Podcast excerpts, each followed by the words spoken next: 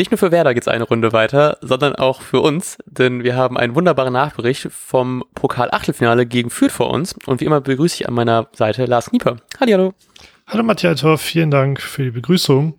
Ähm, ja, und wir sind im Viertelfinale. Das war, ich habe irgendwo gelesen, solide. Ist das, das zu unterschreiben? Das würde ich so unterschreiben, ja. Ich war tatsächlich ich will nicht sagen gelangweilt, weil ich habe, es gab nach dem 1 zu 0 in der zweiten Halbzeit noch ein paar Phasen, wo Fürth ordentlich am Drücken war und ähm, es gab auf jeden Fall ein, zwei Abschlüsse, wo ich ganz froh war, dass man da irgendwie noch rechtzeitiges hinbekommen hat, entweder einen Fuß davor zu stellen oder dass die Fürther doch nicht so abschlussstark in dem Moment waren. Dennoch hatte ich durchgehend das Gefühl irgendwie, dass es ich zumindest nicht so angespannt war irgendwie. Ich weiß nicht, ob es daran liegt, dass es ein unterer, also ein Zweitligist war, der an sich trotzdem gut aufgestellt war, oder dass meine Sky-Verbindung so kacke war, dass ich erst nach dem Spiel, äh, nach dem 1-0 einschalten konnte. Deswegen starte, bin ich in dieses Spiel gestartet mit einer 1-0-Führung, weswegen alles eh schon ein Tick entspannter ist. Aber ich war zumindest nicht ganz so aufgeregt, weil ich fand, es war irgendwie eine gute Kombination aus, man lässt nicht so viel zu, man hat vorne viele Chancen und man wirkte irgendwie die ganze Zeit so so wach und hat die Gegner nicht unterschätzt. Und deswegen finde ich, ist stabil auf jeden Fall ein ganz guter Begriff für dieses Spiel. Mm, ja, mir ging es, glaube ich, ähnlich. Eh Einerseits, also das 1-0 fiel ja auch relativ früh, das war ja schon sehr beruhigend.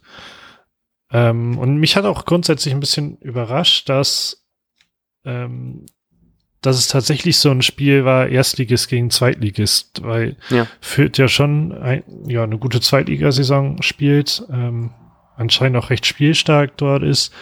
Das, auch das hatte Kuhfeld ja noch ähm, betont. Und dennoch, dennoch hat man ein, halt sehr viel Ballbesitz gehabt, hat führt von Anfang an unter Druck gesetzt und hätte nach der Halbzeit ja eigentlich sogar höher führen müssen. Hm. Ähm, tja, und irgendwie war, irgendwie war alles gut. Und dann halt zum erst, Ende der ersten Halbzeit und auch teilweise dann ja in der, in der zweiten Halbzeit war es natürlich schon so, dass Fürth plötzlich dann irgendwie Chancen hatte. Ähm, genau, aber ich hatte auch immer das Gefühl, dass es jetzt nicht so, selbst wenn Fürth treffen würde, ähm, hatte ich immer das Gefühl, dass das wird man schon noch hinkriegen. ja weil man eigentlich, eigentlich ein gutes Spiel abgeliefert hat und einfach, ja. also tatsächlich auch ein bisschen Pech gehabt vorne. Also irgendwas zwischen Pech und Unvermögen, aber auch jede Menge Pech einfach. das, äh, auf der anderen Seite hat er kurz vorher ja ähm, Leverkusen genau mit so einem Pech auch es nicht geschafft, eine Runde weiterzukommen. Ja. Aber dennoch war ich auch recht, recht ruhig dabei.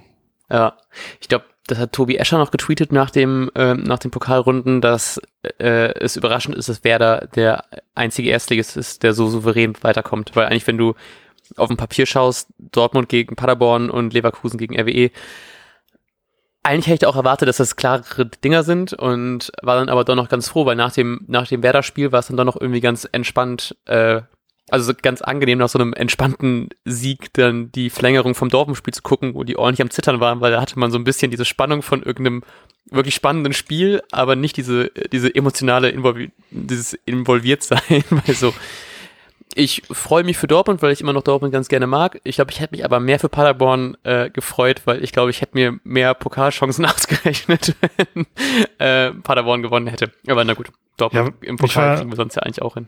ich war nach dem Werder-Spiel erst sehr erleichtert, dass dass Werder eben nicht in die Verlängerung gegangen ist, weil ich äh, einfach nur gedacht, weil, also gerade bei Verlängerung, dann ist der Puls hoch und so weiter. Ja. Ähm, und ich wollte halbwegs früh schlafen gehen, habe mich eigentlich aus dem Grunde auch gefreut, warum das Spiel halt nach 90 Minuten schon vorbei war. ähm, aber dann habe ich auch mit dem Hintergedanken, dass das schon geil wäre, Dortmund nicht mehr im Pokal zu haben, weil die Verlängerung geguckt und ähm, war dann doch ein bisschen mehr angetan, äh, als, als ich wollte.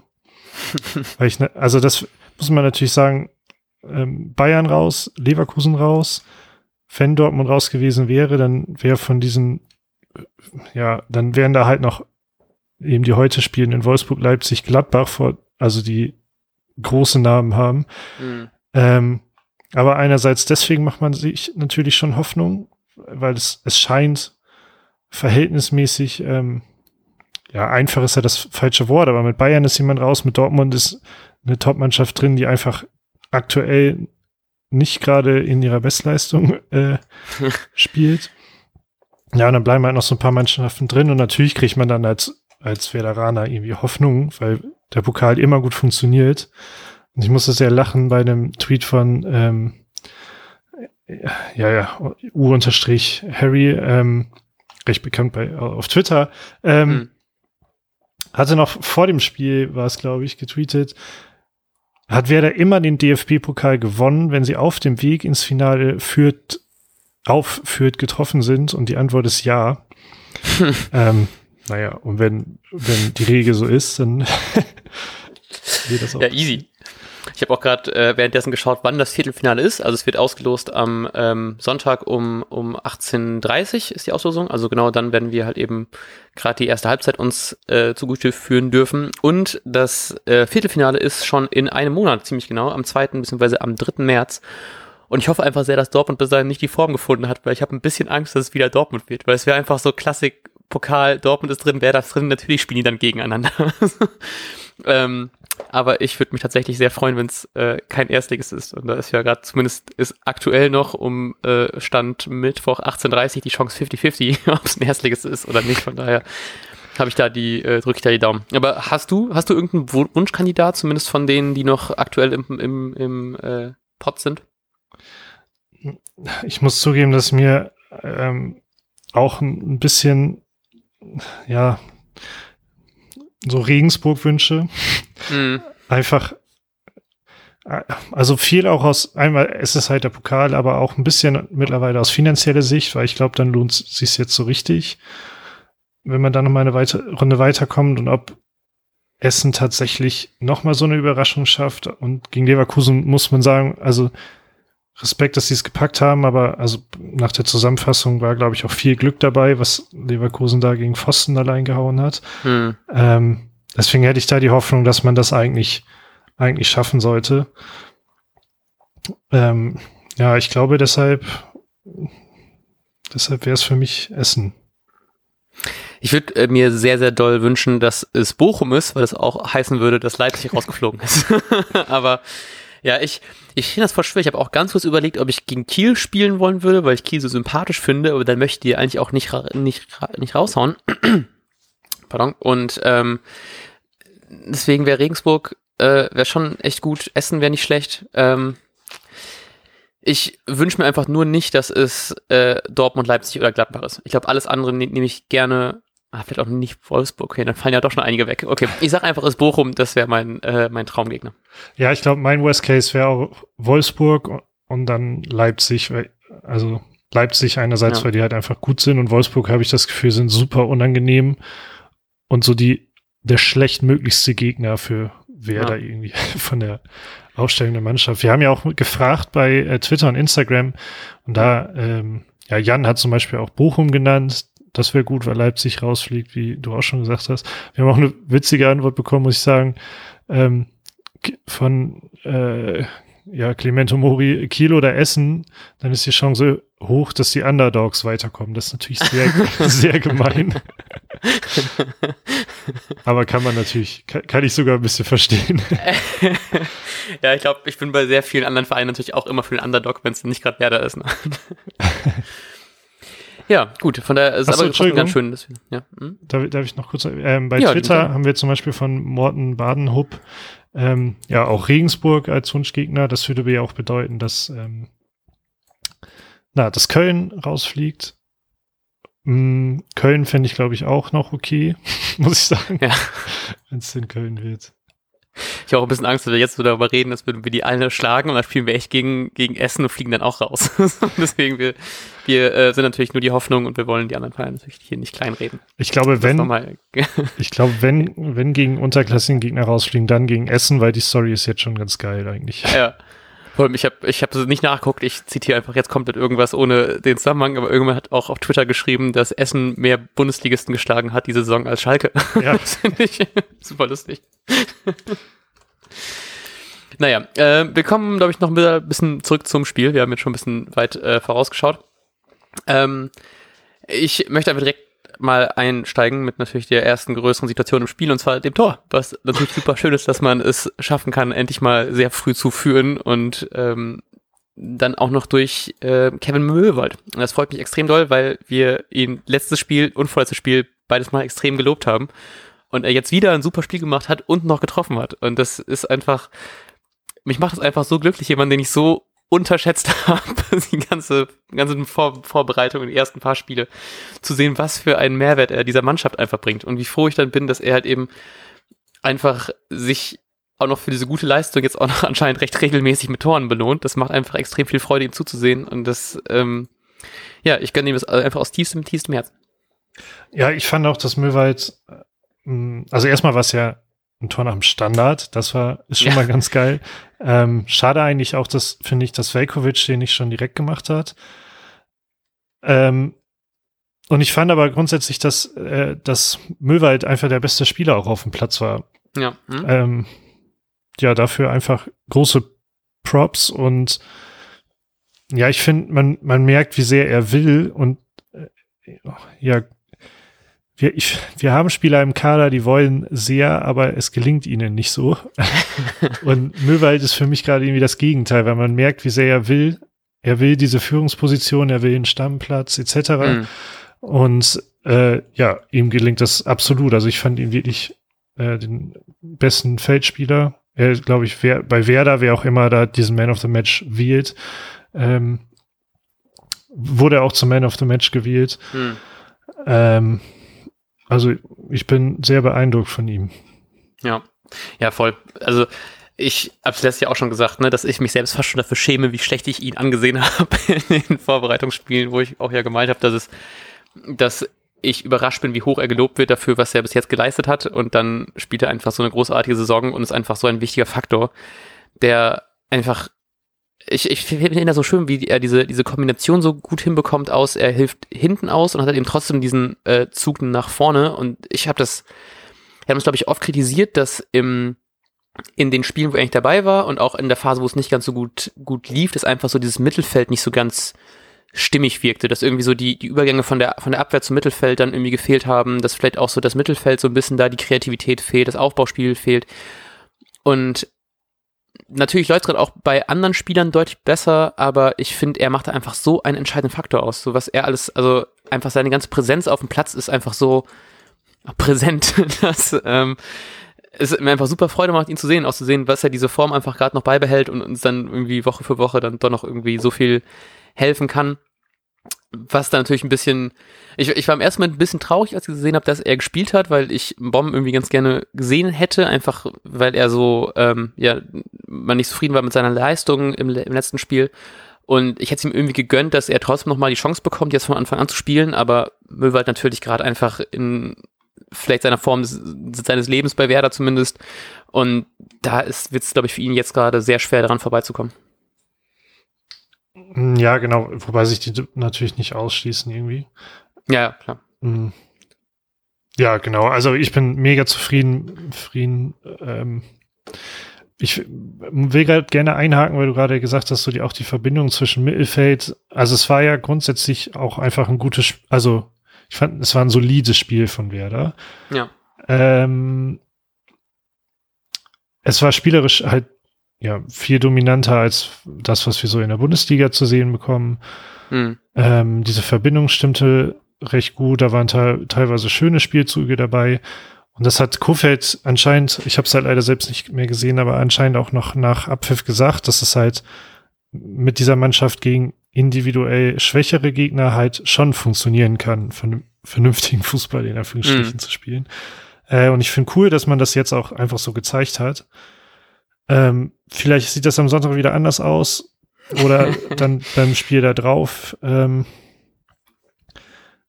aber ich fand schön, dass, dass mal wieder sowas ging. Also auf der einen Seite war es auch ein Spiel, wo man, glaube ich, jetzt nicht so krass viel drüber sagen und drüber reden kann, weil es einfach irgendwie, ja nicht super souverän, aber einfach, es war auch schon okay so.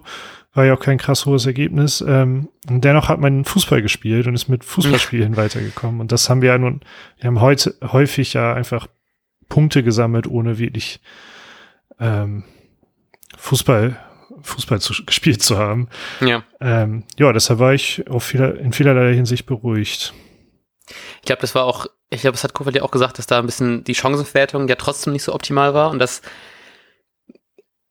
war natürlich klar der Fall. So, ich, ich glaube, Sargent allein hatte irgendwie zwei, drei bessere Dinger, die auf jeden Fall zumindest besser hätte abschließen können. Mit hat es ein bisschen leid, gerade dieser eine Lupfer, glaube ich, auch noch in der ersten Halbzeit. Doch, muss, war noch in der ersten Halbzeit, ähm, als er eigentlich recht frei, glaube ich, alleine vom Torwart war auf dem 16er und den so über den Torwart halb rüber chippt und der dann knapp neben dem Pfosten ist. Und ich dachte in dem Moment, als er den gemacht hat, ich habe so viele Momente von Sargent im Kopf, wo er einfach einen Ball lupft oder einfach hoch weiterspielt und die alle erfolgreich sind. Und ich war schon beim Moment des Lupfens, war ich schon so, okay, der ist safe drin. Und dann war es so knapp vorbei. Und es tut mir bei ihm so leid, weil er so viel Kritik weiterhin erntet dafür, wie abschlussschwach er ist. Und ähm, das nervt mich schon. Ich bin aber auch in dem Moment dann eben auch immer so ein bisschen genervt von ihm, dass er die nicht die Dinger dann irgendwie reinmacht. Ähm, trotzdem wieder natürlich auch ein gutes Spiel von ihm, hat trotzdem die Chancen irgendwie kreiert, hatte auch ein paar ähm, Chancen eingeleitet. Aber ich habe mich da schon erwischt in dem Moment, wo ich so, komm, jetzt musst du zumindest gegen Fürth dort treffen, obwohl das natürlich ja, natürlich in keiner Relation so steht, aber ähm, ich habe da ich habe da heute den ähm, in, glaube ich, vom Worum war das, haben ein Interview, äh, Ausschnitt aus dem Interview mit äh, Johannes Eggestein ge, ähm, geteilt. Und da ging es auch darum, dass Johannes Eggestein jetzt bei, beim Lersk erfolgreich, also relativ erfolgreich Fußball spielt und auch regelmäßig trifft und ähm, da auch super zufrieden ist. Und dass er eben auch gemeint hat, dass er ähm, viel lieber dieser Strafraumstürmer gerade ist und ähm, dass er gerade seine absolute Stärke ist, seine Chancenverwertung. Habe ich auch gedacht, so das als Kombi fände ich so toll, einfach mal Jojo und Sargent vorne zu sehen. Das würde mich so freuen. das fand ich gerade sehr passend, weil es so kein zwölf Stunden vorher regen sich, regt sich halb Facebook darüber auf oder Twitter, was auch immer, dass er die Chancen nicht reinmacht und später kommt dann dieses Interview von unserem verdienenden Stürmer, der dann meint, ja, ich bin mega gut im Abschluss. so, ja, schade, ich hätte mich jetzt gerade für solche Situationen gerne gebraucht, aber natürlich ist, hat Sargent da deutlich andere Qualitäten, ähm, was allein schon seine Defensivarbeit, sein Pressen angeht. Das äh, will ich natürlich auch nicht kleinreden, aber ich, ich merke schon immer wieder, wie ich so leicht genervt bin, dass er seine Dinger nicht reinmacht. Aber dafür, wie gesagt, hat er andere Qualitäten, das möchte ich auch nicht missen vorn drin. Ja, ich habe da auch tatsächlich ein bisschen drüber nachgedacht, weil ich also ich fand, es war jetzt halt recht auffällig. Er hätte gut und gerne da ja auch mehr als eins machen können. Ähm, ja, dann war ich ihm wiederum aber auch nicht böse mit einem ähnlichen Gedanken, was uns Piane soll das, glaube ich, heißen, bei Twitter ähm, geschrieben hat, dass Josh seiner Josh fällt seiner defensiven Mitarbeit zum Opfer. Da fehlt dann ja, das letzte stimmt. bisschen Konzentration in fast allen Offensivaktionen. Und ich glaube, ähm, ich glaube, ich würde dem grundsätzlich zustimmen, weil manchmal habe ich das Gefühl auch, äh, Sargent arbeitet halt 90 Minuten im Spiel, gibt meines Erachtens immer Vollgas. Mhm. Ähm, ja, weiß nicht, und andere, äh, wie typisch ist das bei, bei so Mittelstürmern insbesondere, dass man die das ganze Spiel lang nicht sieht und auf einmal schießen sie das Tor in der 80. Minute. Ja. Und dann sagen wieder alle, dafür ist er da, äh, dies, das äh, bla bla bla. Und Sargent ist halt einfach anders. Der arbeitet 90 Minuten komplett mit und ähm, ja, dann ist es manchmal leider so, dass vielleicht in dem Moment die Konzentration nicht so krass da ist, weil er halt 90 Minuten da am Ackern ist. Hm. Ähm, ich muss sagen, dass ich ihm das gegen, also gegen Schalke war ich ja selbst irgendwie ein bisschen angepisst, dass er das eine Ding nicht reinmacht. Ähm, jetzt habe ich ihm das gar nicht übel genommen und habe mich sehr gefreut, wie clever seine Vorlage dann zum 2-0 war. Also es war ja sehr, sehr bewusst, ja. mhm. super clever, sehr schön gemacht. Ähm, und bevor ich es vergesse, die bei der Heberchance von Sargent, die ja eigentlich auch technisch ziemlich gut war, war ja auch echt haarscharf einfach. Ähm, die Vorlage von Schmid war halt einfach exzellent. Ja. Der mir sowieso immer aufgefallen ist, dass er, der hatte so krass gute Ideen immer wieder, die so gerade so eben eben nicht funktioniert haben. Ja. Ähm, und das ist ja ein ähnliches Prinzip, würde ich sagen, dass es, da, Entschuldigung, dass da vieles sehr gut aussieht, aber eben ja, einfach noch nicht klappen will. Aber wenn da irgendwie mal noch der Knoten platzt, dann haben wir mit Schmid, glaube ich, echt einen richtig guten, spielstarken Offensivmann.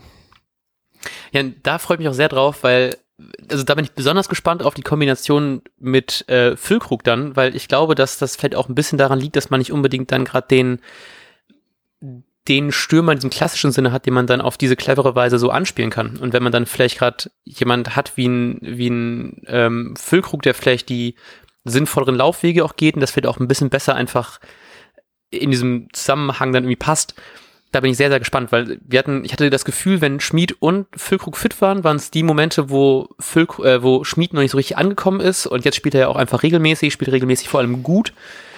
Und da bin ich sehr gespannt, wenn wir dann wirklich diesen Stürmer haben, der die Dinger dann besser verwerten kann als jetzt vielleicht ein Sergeant.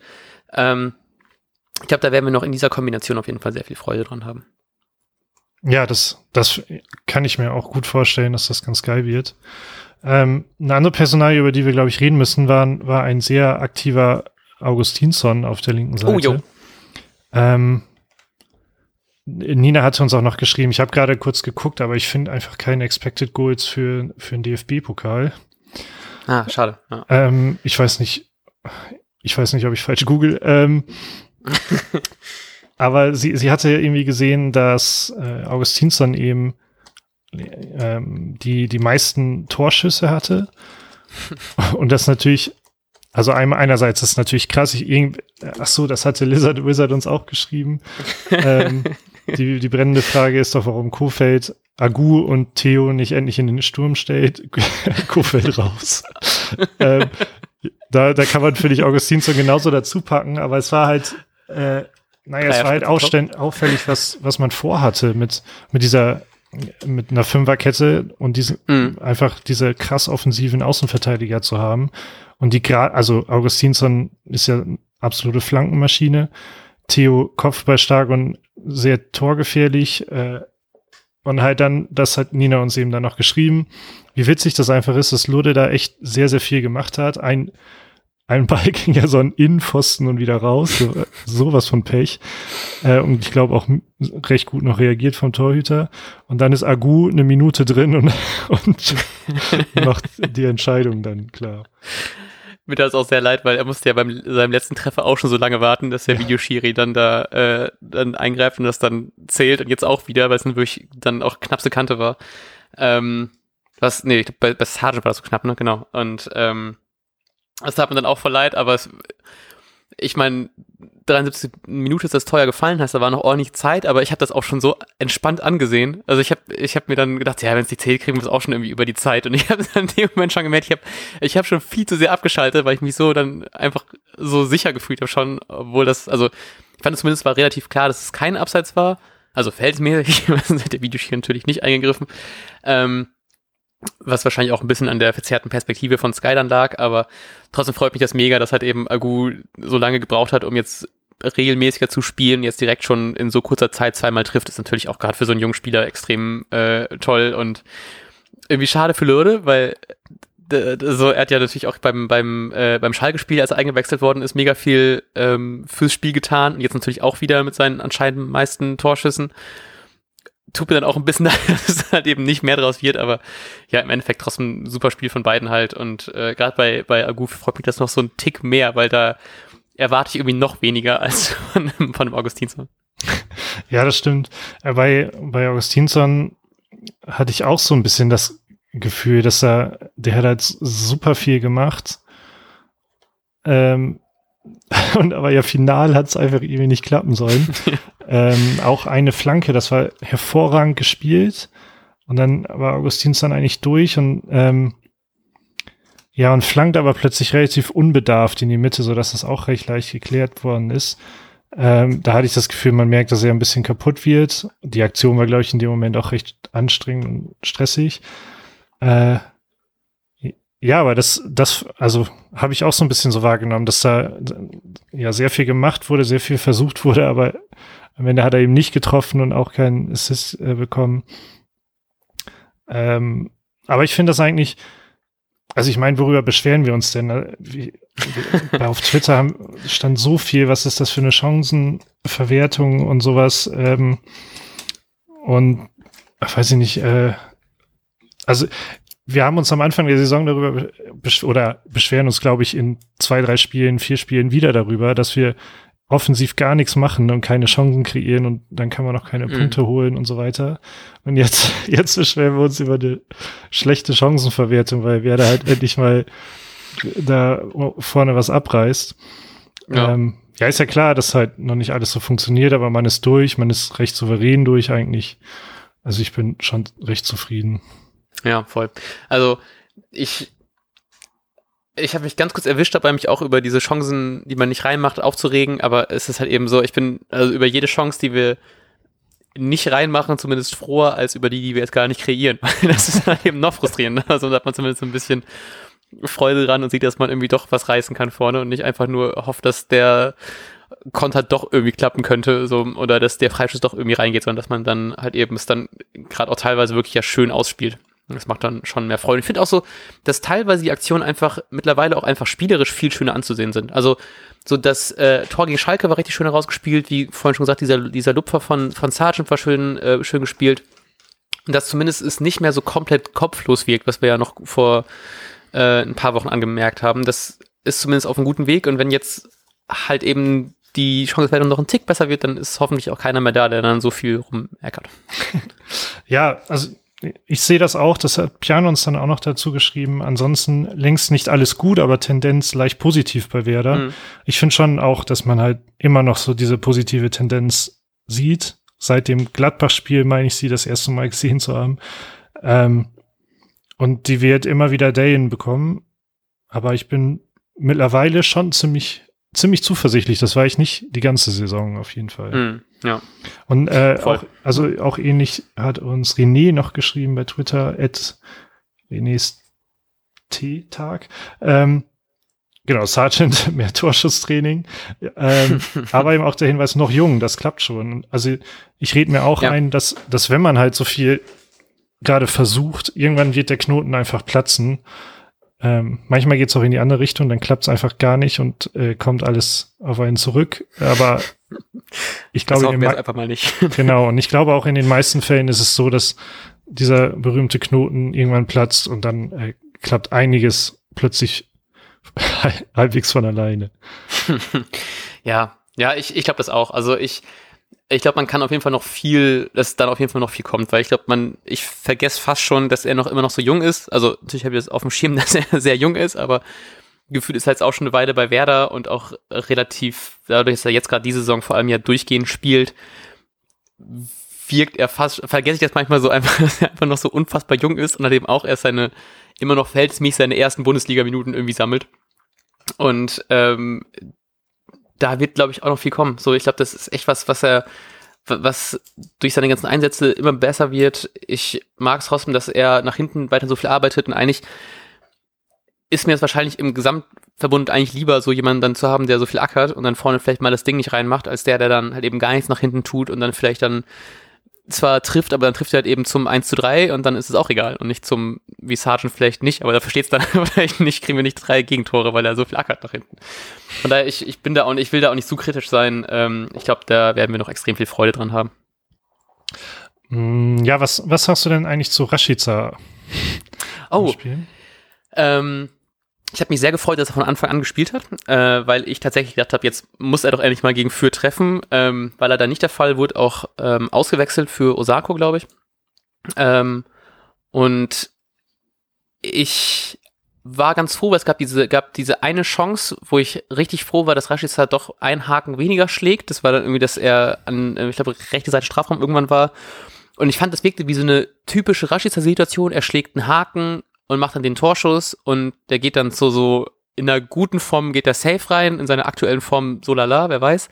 Ähm, bei seiner aktuellen Torquote wahrscheinlich nicht, aber er hat dann halt eben einfach rübergepasst. Es war, wurde da keine äh, erfolgreiche Aktion dann im Endeffekt, aber trotzdem in dem Moment habe ich dann gedacht, so geil, dass er dann doch endlich mal diese Abspielsituation sieht, weil ich hatte das Gefühl, es gab ab und zu mal schon so, also in letzter Zeit vor allem häufig diese Situation, dass er vielleicht dann doch eher versucht, es alleine zu machen, statt dann den klügeren Ball irgendwie zu spielen.